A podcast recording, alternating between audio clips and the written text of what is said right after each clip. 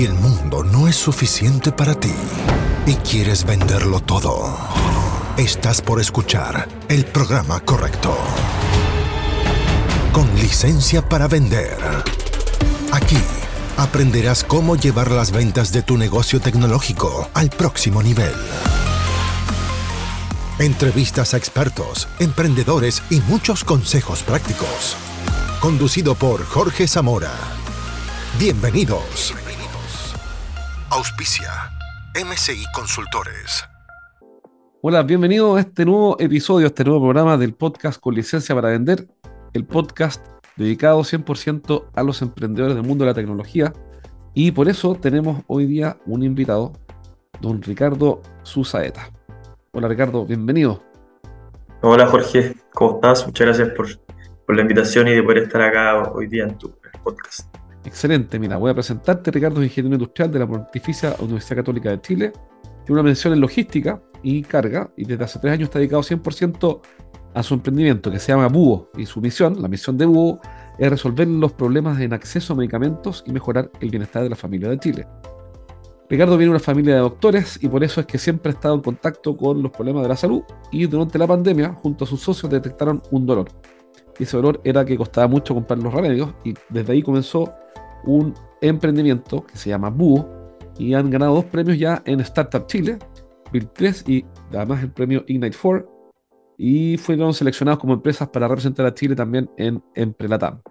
Así que, y además es mentor, aunque tiene pocos años de vida. ya tiene Ricardo. Tengo 27, cumplo 28 ahora pronto. Bueno, excelente. Y eres mentor además de emprendedores, excelente. Oye, buenísimo. Sí, ¿Ah? Dime. Sí, para devolver un poco lo que también me mentoraron a mí. Así que de la experiencia que he tenido, feliz de siempre de poder compartirlo y ayudar a otros de la misma manera que, que nos ayudaron a nosotros, que fue súper importante. Excelente, cuéntame sobre eso mismo. Hay empresas de tecnología con las que nosotros trabajamos, eh, para dar los mismos nombres, pero que ya, ya dejaron de pensar como startups. Mm. Eh, y, y, están pensando de forma corporativa, son lentos algunos, ¿no? Y les cuesta tomar decisiones. Eh, ¿Qué aprendiste del mundo del startup, tú que vienes partiendo? Y, qué podrían aprender empresas que tienen más experiencia, más años, 20, 30 años y que, que tal vez son más, más lentas para moverse? ¿Qué he aprendido y qué podrías eh, comentarle a alguien que te está escuchando que tiene una empresa de esa? Sí, ahí lo que más, lo que he aprendido y lo que más me ha servido y he visto resultados es que siendo una startup uno tiene la capacidad también de, actuar rápido.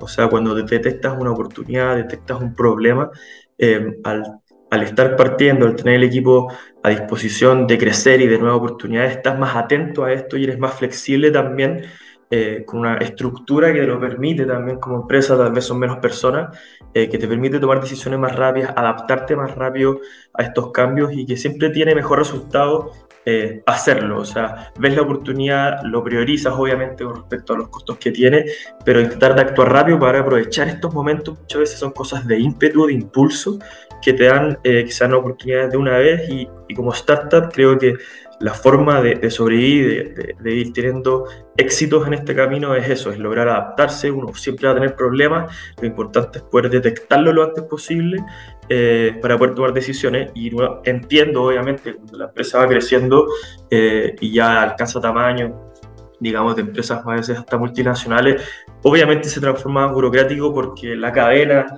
de, de responsabilidades, de decisiones es más grande, pero creo que darle la libertad a equipos más abajo en la estructura, digamos, jerárquica para poder tomar decisiones o para poder detectar problemas y comunicarlos, creo que eso sería una clave para, para poder mantener este espíritu de cambio rápido y detectar cosas y que no sea burocrático el dar información hacia arriba, o sea, reuniones, etcétera, espacios donde se puedan compartir problemas, creo que va a poder flexibilizar también más eso a medida que crece una empresa.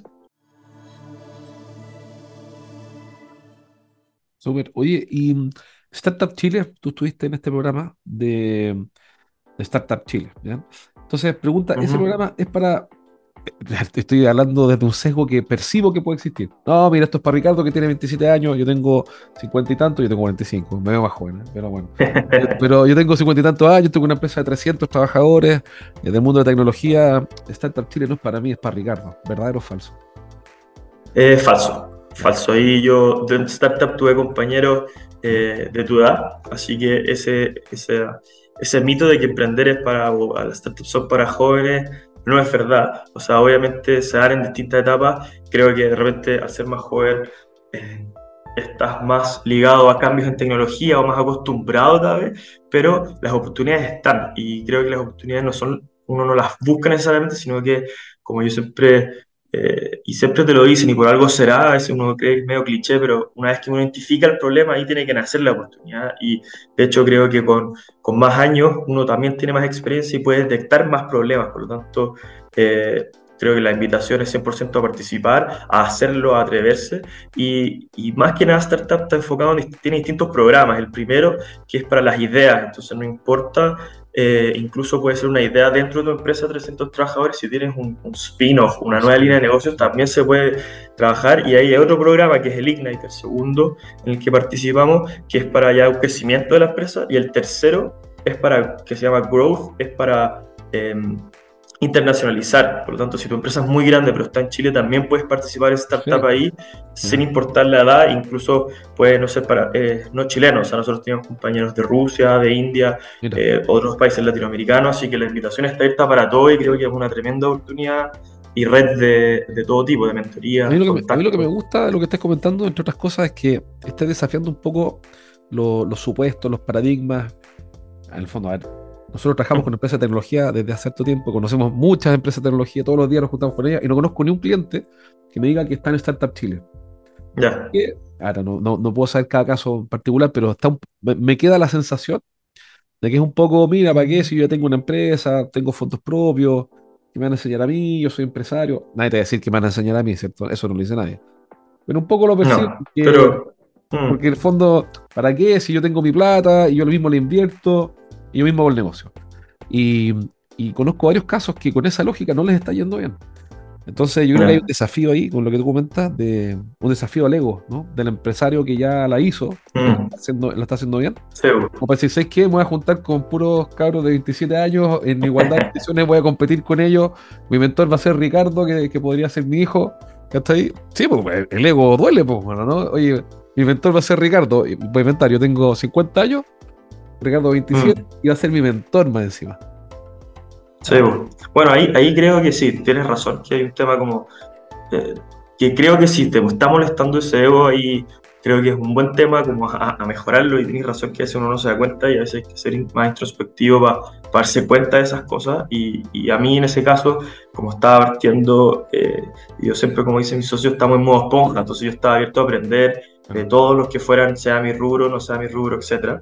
Pero, pero sí, tienes razón que, que Startup se ve mucho como que ya, si no tengo fondos, participo ahí para que me den plata y, de hecho, están en uno, aprovechar todo lo que tenga Startup, pero creo que va más allá, o sea, y más allá de Startup Chile propiamente tal, todos estos programas que te permiten entrar a un mundo, colaborar, aprender, etcétera, red de mentoría, eh, creo que te genera un universo que si uno lo aprovecha al máximo, te puede dar muchas herramientas e ideas que uno no sabía que, que podían mejorar tu producto, especialmente tal vez para la gente como dices tú, ya de 50 años, si se junta en un ambiente con personas de 27, en una de esas descubre herramientas que, que no, no está al tanto o que, o que salían en TikTok, entonces eh, los, más, los otros se enteraban y, él también puede compartir su experiencia, creo que por ahí también va y uno también aprende mucho compartiendo lo que él ha tenido experiencia y puede ayudar a los otros, así que y ahí ganamos todos. Sí, em, emprender solo es muy difícil. Ayer conversaba con uno de mis socios nosotros la consultora somos seis consultores en este momento y, y, la verdad que conversamos ayer sobre eso, que y no es por cliché, pero emprender solo es muy difícil, entonces yo lo encuentro imposible, yo no podría emprender solo, la verdad es que eh, no, no, me imagino, no me imagino emprendiendo solo sin otras personas. Y uno se pierde de mucho, eh, uno, tiende uno se pierde de mucho, yo me doy cuenta, converso con una persona y me aporta una idea, yo le aporto una idea y esto todo esto es muy cliché, ¿cierto? Que la sinergia, la cuestión está más repetido que. Pero es verdad, pues, no, no deja de ser cierto. Y yo creo que yo creo que muchos emprendedores, muchos empresarios que, son, sinónimos para mí. Hay gente que hace la distinción ¿eh? entre emprendedor y empresario en distintas etapas. Pero digamos, hay muchos empresarios que está perdiéndose de, Startup Chile y, y, de la red y de exponerse a otro feedback, a otras ideas. ¿no? Sí, ahí creo que tienes toda la razón en que, por lo menos en mi caso, emprender solo hubiera sido imposible. Eh, de partida, y uno, bueno, es con, con los socios. El, por muy cliché que suene, es verdad, y, y, creo que por eso suena tan cliché, porque todo el mundo lo dice, y es como cuando dicen no toques la olla porque te vas a quemar. Si por algo te lo están diciendo, y uno tiene que muchas veces tocar la olla y quemar si, ah, si tenían razón.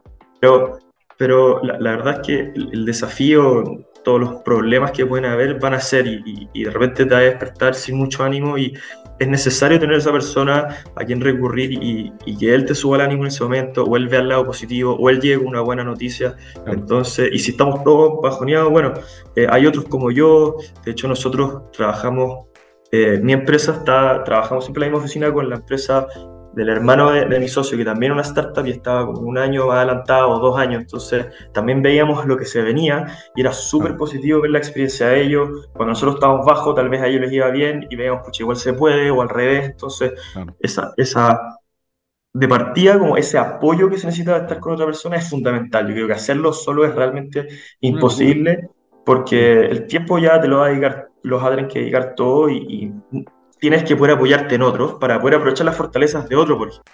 Y, en eso eh, es fundamental el equipo fundador eh, que tú formes de confianza, porque ya he escuchado varios casos de gente que tiene problemas con estos socios fundadores, tal vez porque, no los conoce o, los va armando en el camino, y yo soy más de, invitar a alguien al proyecto, obviamente que venga con otro set de, de habilidades, ojalá, pero más que nada la confianza para poder relegar eh, pega hacia él, eh, todo un área hacia él, uno tiene que considerar de que aunque sea mío, el otro va a tomar decisiones sin que yo me entere, porque no puedo estar encima de todo, entonces esa parte es realmente fundamental en los socios fundadores y después se tiene que extender hacia los primeros integrantes del equipo, y yo también eh, lo, lo, he leído en algunas partes, comentarios que salen como no busques siempre al, como, que parezca que tiene más habilidad, sino que la persona que tú veas que puede tomar decisiones va a ser proactivo y va a tener ese founders mentality, que creo que que es lo que más uno puede apreciar en, ¿Y qué en el, equipo. Founders mentality?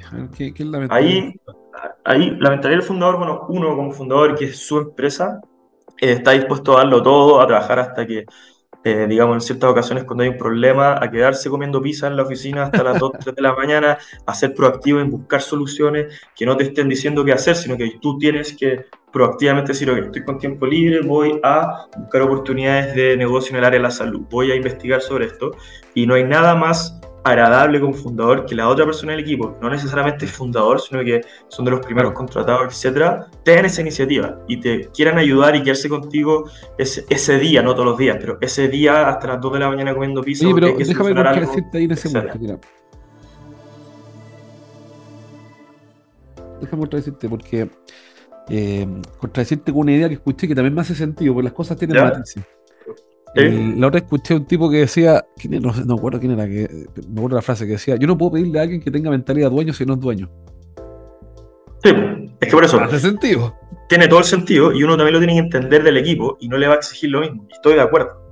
Pero hay momentos, hay momentos críticos donde se aprecia mucho que esa persona de iniciativa propia lo haga, porque yo no se lo voy a pedir, pero si iniciativa propia lo hace, funciona muchísimo y ayuda mucho a, a la dinámica del equipo también.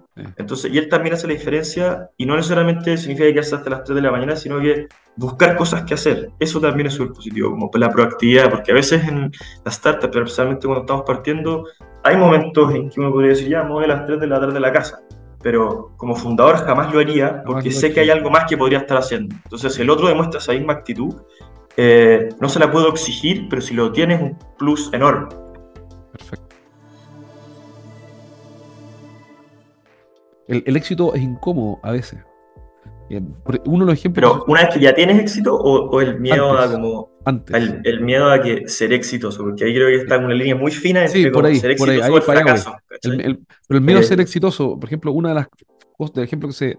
Eh, que mostraba cómo la mente se autosabotea, como la mente... Ya, sí, sí se escuchó, sí. El, por ejemplo, los ganadores de la lotería a los dos o tres años son pobres como eran antes, porque, porque no quieren ser ricos. O sea, tuvieron todo, se ganaron la lotería, le llegó, no sé, dos millones de dólares, y, y, los tipos se dedican a gastar la plata en tonteras para quedar pobres de nuevo. Y al contrario, los ricos, cuando quiebran, se vuelven a ser ricos. Ejemplo de eso hay mucho, o sea, muchísimo. Entonces, eh, en tu experiencia, ¿hasta qué punto la mente te puede traicionar, eh, preveniéndote de crecer, de lanzarte, de... ¿Es un tema lo que tú estás viendo? Sí.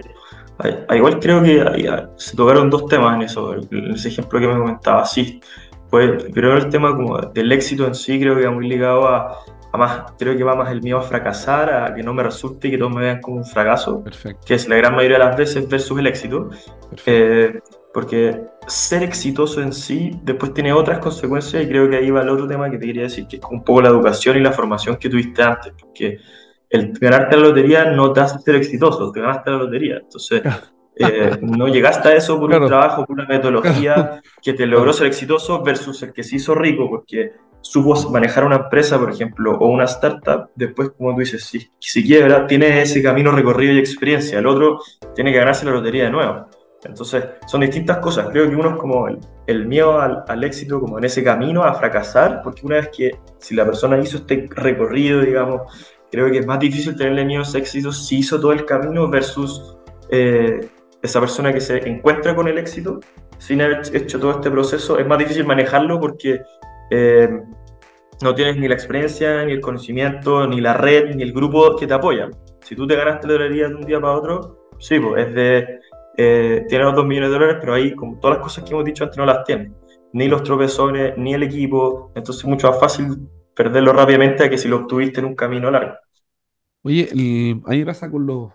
Ah, no con todos, por supuesto. Que mis auditores se van a enojar conmigo, van a pensar que estoy hablando de cada uno ellos. No, no es así. En algunos casos he visto empresas que venden servicios estándar.